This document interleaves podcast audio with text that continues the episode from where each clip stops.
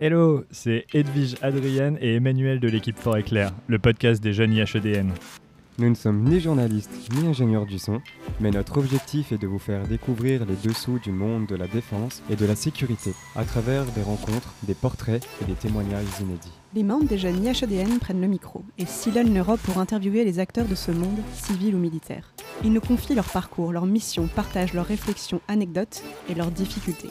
Évidemment, chaque parcours est unique, alors inspirez-vous. Votre épisode commence maintenant. Bonne écoute sur Fort Éclair.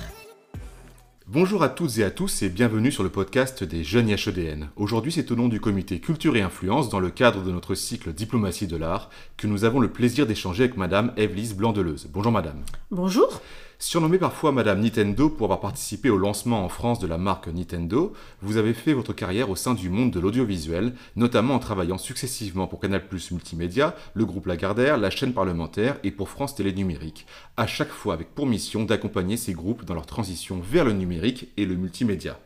Toujours dans cette optique, vous avez aussi conseillé les organismes internationaux tels que l'Union européenne, l'OIF et la Banque mondiale. Vous êtes aujourd'hui et depuis 2019 chef de la mission cinéma et industrie créative au sein du ministère des Armées, organisme rattaché à la délégation à l'information et à la communication de la défense. Commençons par aller dans le vif du sujet. Quel est le rôle de la mission cinéma et industrie créative au sein du ministère des Armées? Tout simplement faire du soft power à travers la fiction et le documentaire et surtout la fiction. Pourquoi? Parce que la fiction, c'est un moyen extraordinaire de faire connaître à un public qui ne le connaît pas l'univers de la défense, les enjeux de, de défense et surtout l'univers militaire. On s'est rendu compte d'une chose très très simple, c'est que les Français, nos concitoyens, connaissent parfaitement la police connaissent parfaitement la gendarmerie, la police parce qu'on est tous à un moment ou à un autre rentrés dans un commissariat quelconque, les gendarmes on les voit régulièrement sur les, sur routes, en revanche les militaires on ne les voit pas. On voit si les militaires qui partent en mission sentinelle pour protéger les citoyens depuis uniquement 2015, ou malheureusement connaissent les affres d'un corps qui est rapatrié avec les honneurs de la République lorsque un de nos soldats meurt en opération. Mais sinon le contenu même notre rôle, la mission du ministère des Armées, à quoi ça sert, mais comment fait-on pour protéger la paix, comment ça se passe, comment on y rentre, qu'est-ce qui se passe, comment ça marche, etc. Le citoyen, nos concitoyens, ne le connaissent pas et le connaissent encore moins bien depuis la suppression du service militaire. Notre rôle, c'est justement faire connaître l'intérieur, ouvrir les portes du ministère qui pendant très longtemps a été surnommé à tort la grande muette. Nous leur prouvons aujourd'hui que nous sommes tout tout sauf muet. En fait, vous nous aidez à découvrir les arcanes de l'armée quelque part. C'est exactement ça. En fait, je vais vous raconter une rapide histoire de la mission cinéma. La mission cinéma a été créée en 2016 par Jean-Yves Le Drian, qui est à l'époque donc le ministre des Armées. Avant cela, il y avait un bureau d'accueil des tournages qui a été créé dès 2007 à la demande du gouvernement de l'époque, qui cherchait simplement à valoriser le patrimoine des différentes institutions, mais sans forcément de volonté de soft power derrière. Entre, on va dire, 2000 et 2016, quelques films ont bénéficié du support et du soutien de l'armée. On pourrait parler euh, des Chevaliers du Ciel, on pourrait parler de euh, ce film de Pauline Rocaful, euh, Le piège afghan, je crois que c'était en 2010 ou 2011 à peu près, mais c'était des, je dirais, des collaborations à peu près ponctuelles. En 2016, suite à la première véritable collaboration entre le ministère des Armées et l'industrie audiovisuelle. Cette première collaboration avait pour thème, pourtant Dieu sait si c'est un niveau euh, très fermé, la DGSE, puisqu'il s'agit de la série Le Bureau des légendes. Et à ce moment-là, M. Le Drian, ministre à l'époque, s'est dit, mais en fait, nous devrions généraliser cette approche-là et faire ce que les Américains font très bien déjà eux-mêmes, en travaillant main dans la main avec Hollywood. Donc, en 2016, Jean-Yves Le Drian a décidé d'ouvrir le ministère à l'industrie du cinéma et à l'industrie audiovisuelle en laissant les portes véritablement grandes ouvertes. C'était devenu une volonté politique véritable. 2017, changement de ministre, Florence Parly arrive et Florence Parly à ce moment-là, Madame la ministre, confirme cette volonté initiée par Jean-Yves Le Drian en signant un accord avec la Guilde des scénaristes qui, rappelons-le, est en fait une association de scénaristes professionnels spécialisés dans la fiction, cinéma ou audiovisuel, la principale association aujourd'hui. Lors de, la signature de cette convention, Madame Parly a déclaré aux scénaristes, donc aux auteurs, Mesdames, Messieurs, seule votre imagination sera votre limite. ce qui montre bien une ouverture d'esprit, une ouverture totale des portes du ministère. 2019, la mission cinéma s'élargit à l'ensemble des industries créatives. Donc là, on ne parle plus uniquement de cinéma ou d'audiovisuel, mais aussi BD, mais aussi jeux vidéo, et puis je dirais toutes les industries culturelles et créatives que l'on pourrait imaginer. Pourquoi pas le spectacle vivant aussi. Donc vous vous adressez aux scénaristes, aux auteurs de BD, de jeux vidéo. Imaginons, donc vous voulez porter un projet, comment vous faites? Avec qui? Est-ce qu'on doit venir taper à votre porte et vous dire bonjour, j'ai un projet, il me faudrait trois Charles Leclerc, deux Rafale et un spécialiste du renseignement militaire Comment ça se passe en fait? Alors concrètement, nous travaillons de deux façons. Nous travaillons soit de façon proactive, soit de façon réactive. Proactive, c'est-à-dire que nous essayons de susciter chez les auteurs, chez les producteurs, chez les réalisateurs, chez les documentaristes, l'envie de parler et l'envie d'imaginer une série, un film, une BD, un roman, un jeu vidéo qui traite de notre univers, qui permet d'expliquer ou en tout cas de faire passer un certain niveau de connaissance sur un enjeu de défense particulier.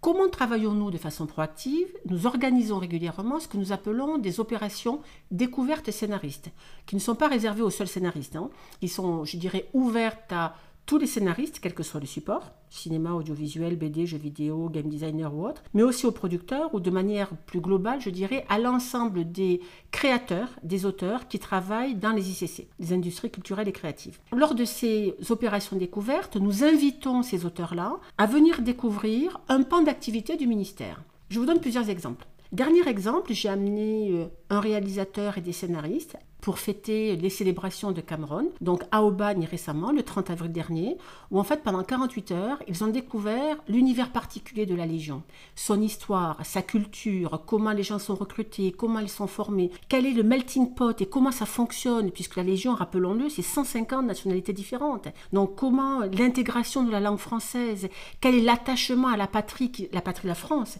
qui devient subitement leur patrie, alors même qu'ils sont d'origine ethnique, sociales, culturelles, religieuses, politiques totalement différentes. Ça a été une découverte fantastique pour les gens que j'ai amenés là-bas.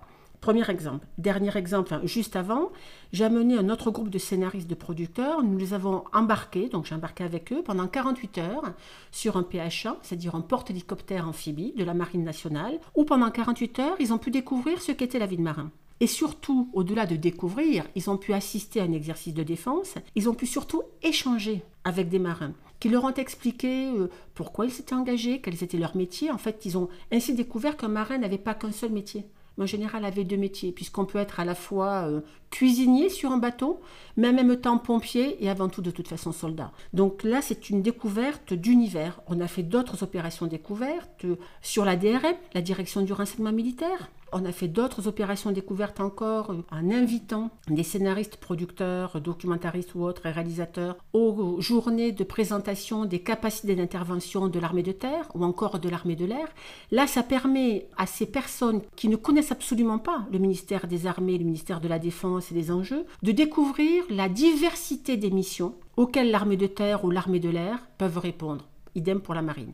Donc là, on parle bien d'opérations découvertes, ouvertes au plus grand nombre. Ça, c'est le proactif. Maintenant, en réactif, lorsque quelqu'un a un projet ou a une envie de parler d'un sujet particulier, d'un sujet précis, nous invitons ces gens-là à prendre contact avec nous le plus tôt possible le plus en amont possible. En fonction de l'intérêt du sujet, en fonction de son projet, nous allons essayer de travailler avec lui main dans la main, en parfaite collaboration, simplement pour lui apporter de la matière sur le sujet qu'il souhaite couvrir, en lui faisant rencontrer des spécialistes et des experts du sujet, quel que soit le sujet, euh, pour pouvoir simplement les interroger et puis ensuite s'imprégner de ce qu'est la culture militaire pour raconter son histoire afin de la rendre la plus vraisemblable et la plus réaliste possible. Donc venir nous voir le plus en amont possible. Que faisons-nous et comment nous y prenons-nous Lorsque le projet commence à devenir un peu sérieux, c'est-à-dire lorsque nous avons un scénariste d'une part, mais aussi un producteur de renom, donc lorsque le projet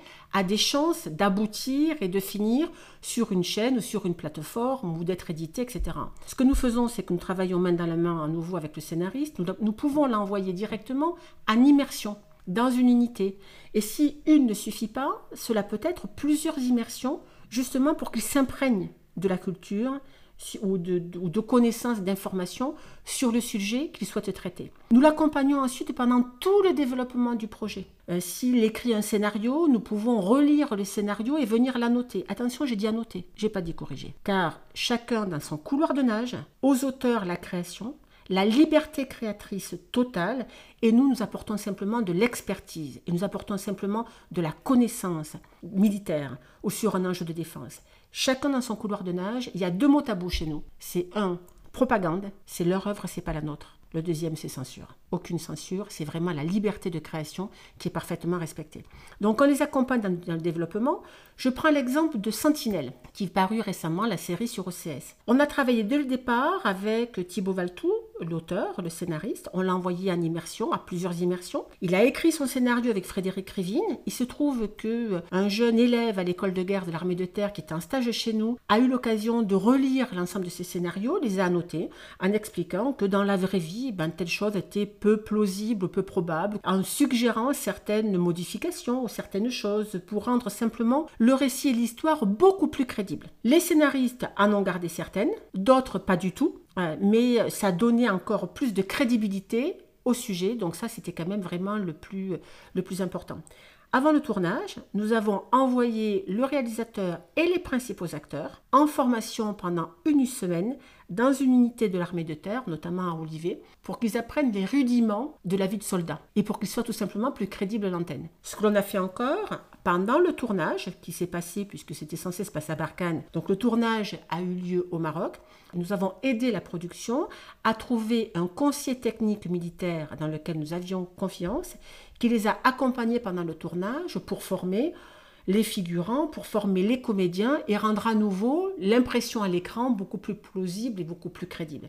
Et enfin, on peut même accompagner jusqu'à la fin au moment de la sortie, puisqu'on peut aussi organiser en interne des avant-premières. Voilà, et accompagner en communication au moment de la sortie du programme. Donc voilà le genre de choses que nous faisons. J'ai donné l'exemple de Sentinelle, je pourrais en donner bien d'autres. Cœur Noir, autre série, sur les forces spéciales, qui va sortir sur Amazon. Nous avons accompagné toute la saison 1. Ça sortira donc euh, janvier 2023 sur Amazon. Nous sommes en train de préparer la saison 2 avec eux, tout comme Sentinelle, en intégrant et en donnant aux différents scénaristes, en les envoyant en immersion pour qu'ils s'imprègnent vraiment du milieu dans lequel se passera l'action qu'ils vont écrire. J'allais vous demander quelles étaient vos collaborations les plus marquantes. Euh, vous avez parlé de Cœur Noir, vous avez parlé du Bureau des légendes. En termes de grands films, il y en a plusieurs, me semble-t-il. Le Chant du loup d'Antonin Baudry, il y a eu J'accuse de Roman Polanski, De Gaulle de Gabriel Le Beaumain. Et au-delà du cinéma, vous avez d'autres collaborations un petit peu à nous évoquer dans la BD, dans le jeu vidéo? Alors, je peux vous parler de la BD, mais avant même, ne restons pas uniquement sur ces films-là qui sont sortis. Parlons aussi des films qui vont sortir. Bien évidemment. Voilà. Euh, ben, le dernier film qui vient de sortir de Mathieu Vadepied, euh, Tirailleurs, avec Omar Sy, c'est un film que nous avons aidé, puisqu'un des conseillers techniques était Michel Goya, historien bien connu. Euh, nous avons aidé donc ce film-là, puisque nous avons aidé, par exemple, à reconstituer le fanion, le drapeau du bataillon de terrailleurs sénégalais.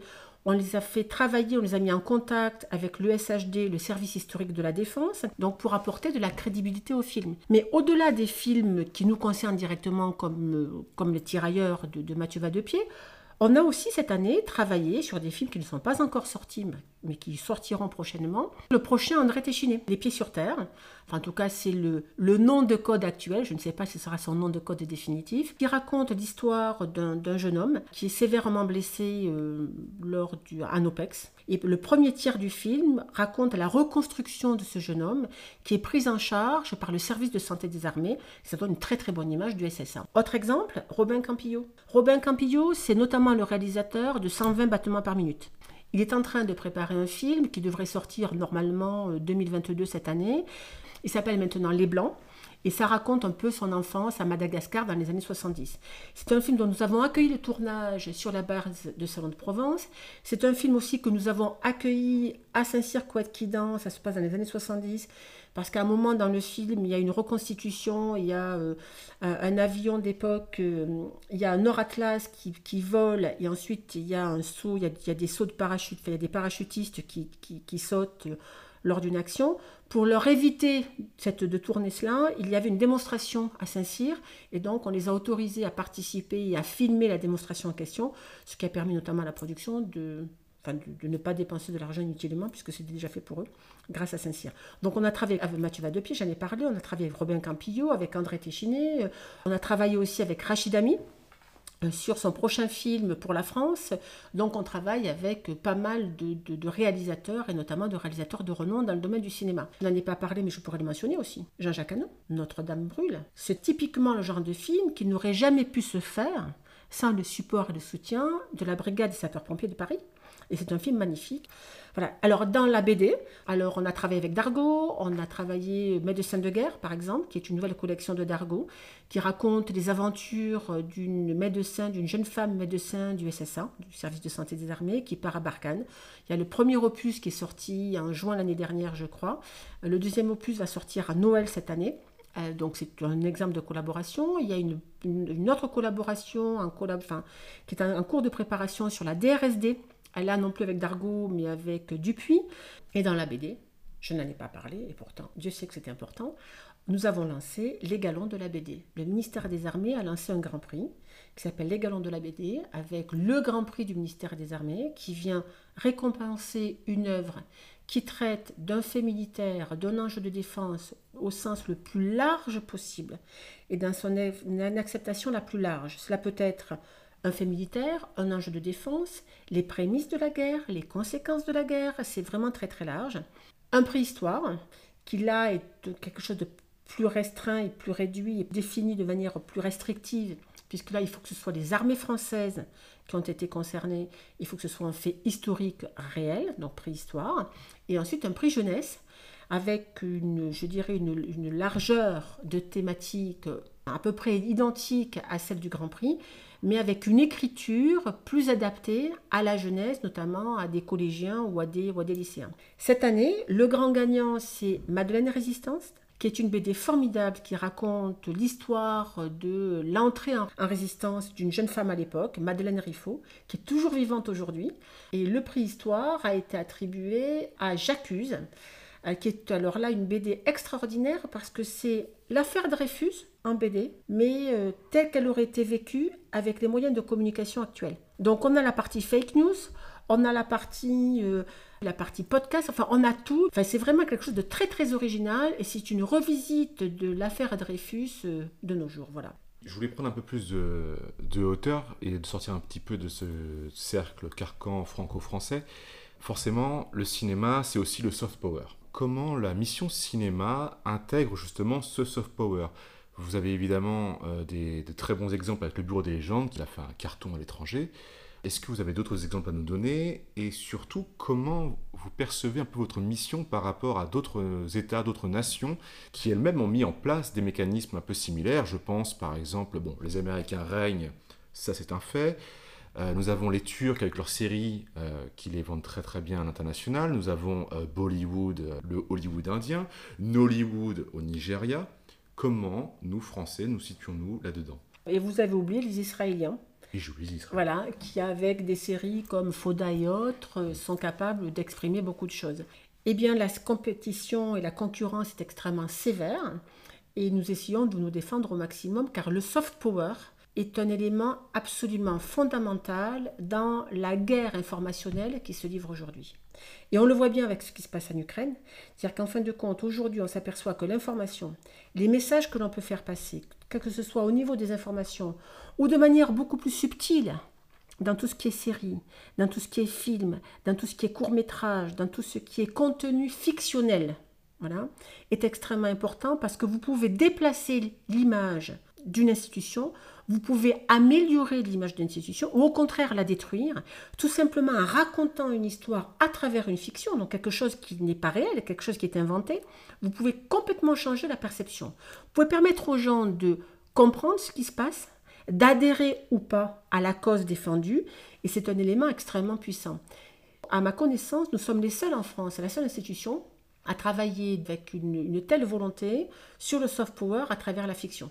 Évidemment, donc nous parlons d'influence et j'ai envie d'évoquer un petit peu l'histoire, parce que le cinéma a clairement joué un rôle dans les conflits, que ce soit sous la forme de propagande, mais ça, on l'exclut en France, de témoignages et de fiction. Donc là, nous revenons à, votre mission.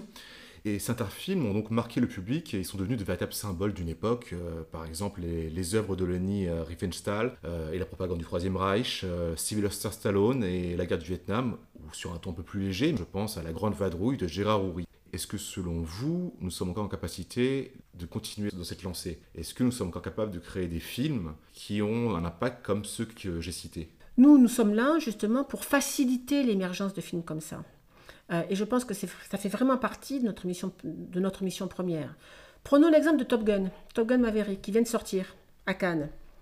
Ça parle de l'aéronaval. C'est un formidable outil de recrutement pour l'armée de l'air. Aussi pour la navale, mais pour l'armée de l'air, parce que les gens, quand ils pensent pilote, ils pensent armée de l'air. Voilà. C'est un formidable outil de recrutement. Moi, je rêverais de faire un Top Gun à la française. Mais j'en rêve. Et si, si un, un scénariste, si un producteur vient nous voir en disant bingo, on fait un Top Gun à la française, soyez sûr d'une chose, c'est que l'armée française et le ministère sera capable de le suivre. En plus, j'en profite pour saluer le pilote de Rafale Marine, Étienne Bauer, avec qui j'ai eu l'occasion d'échanger et qui justement évoquait Top Gun euh, comme euh, un outil de recrutement, même au sein des forces françaises. Les passions naissent et parfois grâce à des médias étrangers. Mais c'est exactement ça. Top Gun, c'est un formidable outil de recrutement pour l'armée de l'air, bien évidemment, pour la marine, parce qu'il s'agit quand même avant tout d'un pilote de l'aéronaval, précisons-le et rappelons-le à vos auditeurs. Mais de manière globale, la fiction est un formidable outil de recrutement, parce qu'il y a, il peut y avoir, quand c'est bien fait, il peut y avoir une, une adhésion complète et en fait les gens se projettent dans, le héros, dans les héros qu'ils voient à l'écran et adhèrent. En fait, il y a, un phénomène de, sensibilisation extrêmement fort. Le bureau de légende a été un formidable outil de recrutement pour la DGSE. Tant mieux. Le Chant du Loup, vous le mentionniez tout à l'heure, a été un formidable outil de recrutement pour la Marine nationale. Pour la première fois à des salons, et je pense notamment à Vivatech, de jeunes gens sont venus voir les gens de la Marine nationale en disant euh, mais comment fait-on pour devenir oreille d'or? Avant le chant du loup, personne ne connaissait le métier d'oreille d'or. Et je pourrais multiplier les exemples à l'infini. La fiction est un formidable outil de recrutement. Là, nous avons évoqué donc les, films, les BD. On a à peine évoqué les jeux vidéo. Est-ce que vous pourriez nous donner très rapidement un ou deux exemples de partenariats, de projets que vous avez montés? Alors, c'est plus compliqué dans le jeu vidéo parce que le jeu vidéo, d'abord, c'est un, c'est un marché, je dirais, totalement international. Alors, on a de grands acteurs en France, hein, puisque Ubisoft, bien évidemment, mais il n'y a pas qu'Ubisoft. Hein. Euh, c'est un marché qui est plus difficile à pénétrer parce que euh, un jeu, lorsqu'il est développé, d'abord, ça prend plusieurs années de développement et c'est un programme, un jeu qui sera vendu internationalement. Donc c'est quelque chose qui est beaucoup plus long.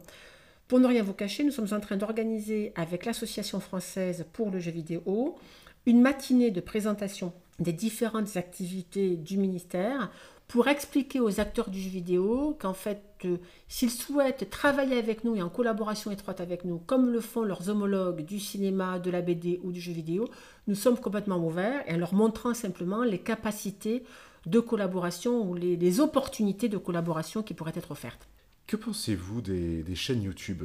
Je pense par exemple à certaines chaînes que nos jeunes auditeurs suivent, euh, moi le premier. Par exemple, euh, nous avons euh, Question d'Histoire, Le Petit Théâtre des Opérations ou encore Nota Bene. Est-ce que selon vous, ces, chaînes permettent un premier regard sur les questions qui vous intéressent? Vous avez dit l'essentiel. Elles permettent un premier regard sur les, missions et en fait sur ce qui nous intéresse. Je dirais tout moyen de communication aujourd'hui, qui est un moyen permettant au grand public de comprendre, de découvrir et de se familiariser avec la mission du ministère des Armées, tous ces moyens-là sont des moyens auxquels nous sommes extrêmement favorables. Alors maintenant que nous avons bien compris les objectifs de la mission cinéma et industrie créative, allons un peu dans les arcanes justement de cette mission et comment fonctionne-t-elle Avec combien de personnes Combien de dossiers traitez-vous?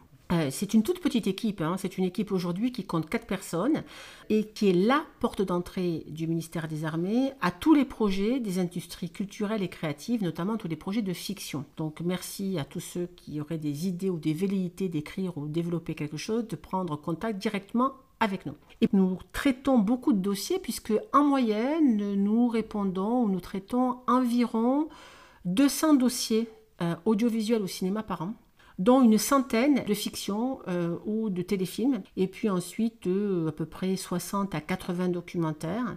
nous avons accueilli l'année dernière, je donne des chiffres 2021, à peu près 25 tournages, donc vous voyez la diversité. Je vous ai parlé d'audiovisuel et cinéma, mais aussi la BD. La BD, euh, nous analysons et nous traitons en tout cas euh, à peu près, je dirais, une centaine de livres de BD existants ou euh, en cours de développement sur lesquels nous travaillons notamment pour les galons de la BD pour sélectionner les BD qui pourront concourir. Donc effectivement, dans ces arcanes, une petite équipe, beaucoup de dossiers et donc ce rôle essentiel de médiation. Donc je résume, si on veut travailler avec vous, il faut de l'imagination, s'y prendre avec un peu d'avance. Le plus souvent, enfin le plus en avance possible, parce que ça permet d'anticiper. Et donc pour ça, il y a une adresse, c'est missioncinema.dicode.fr. N'hésitez pas, envoyez-nous, contactez-nous, on vous répondra.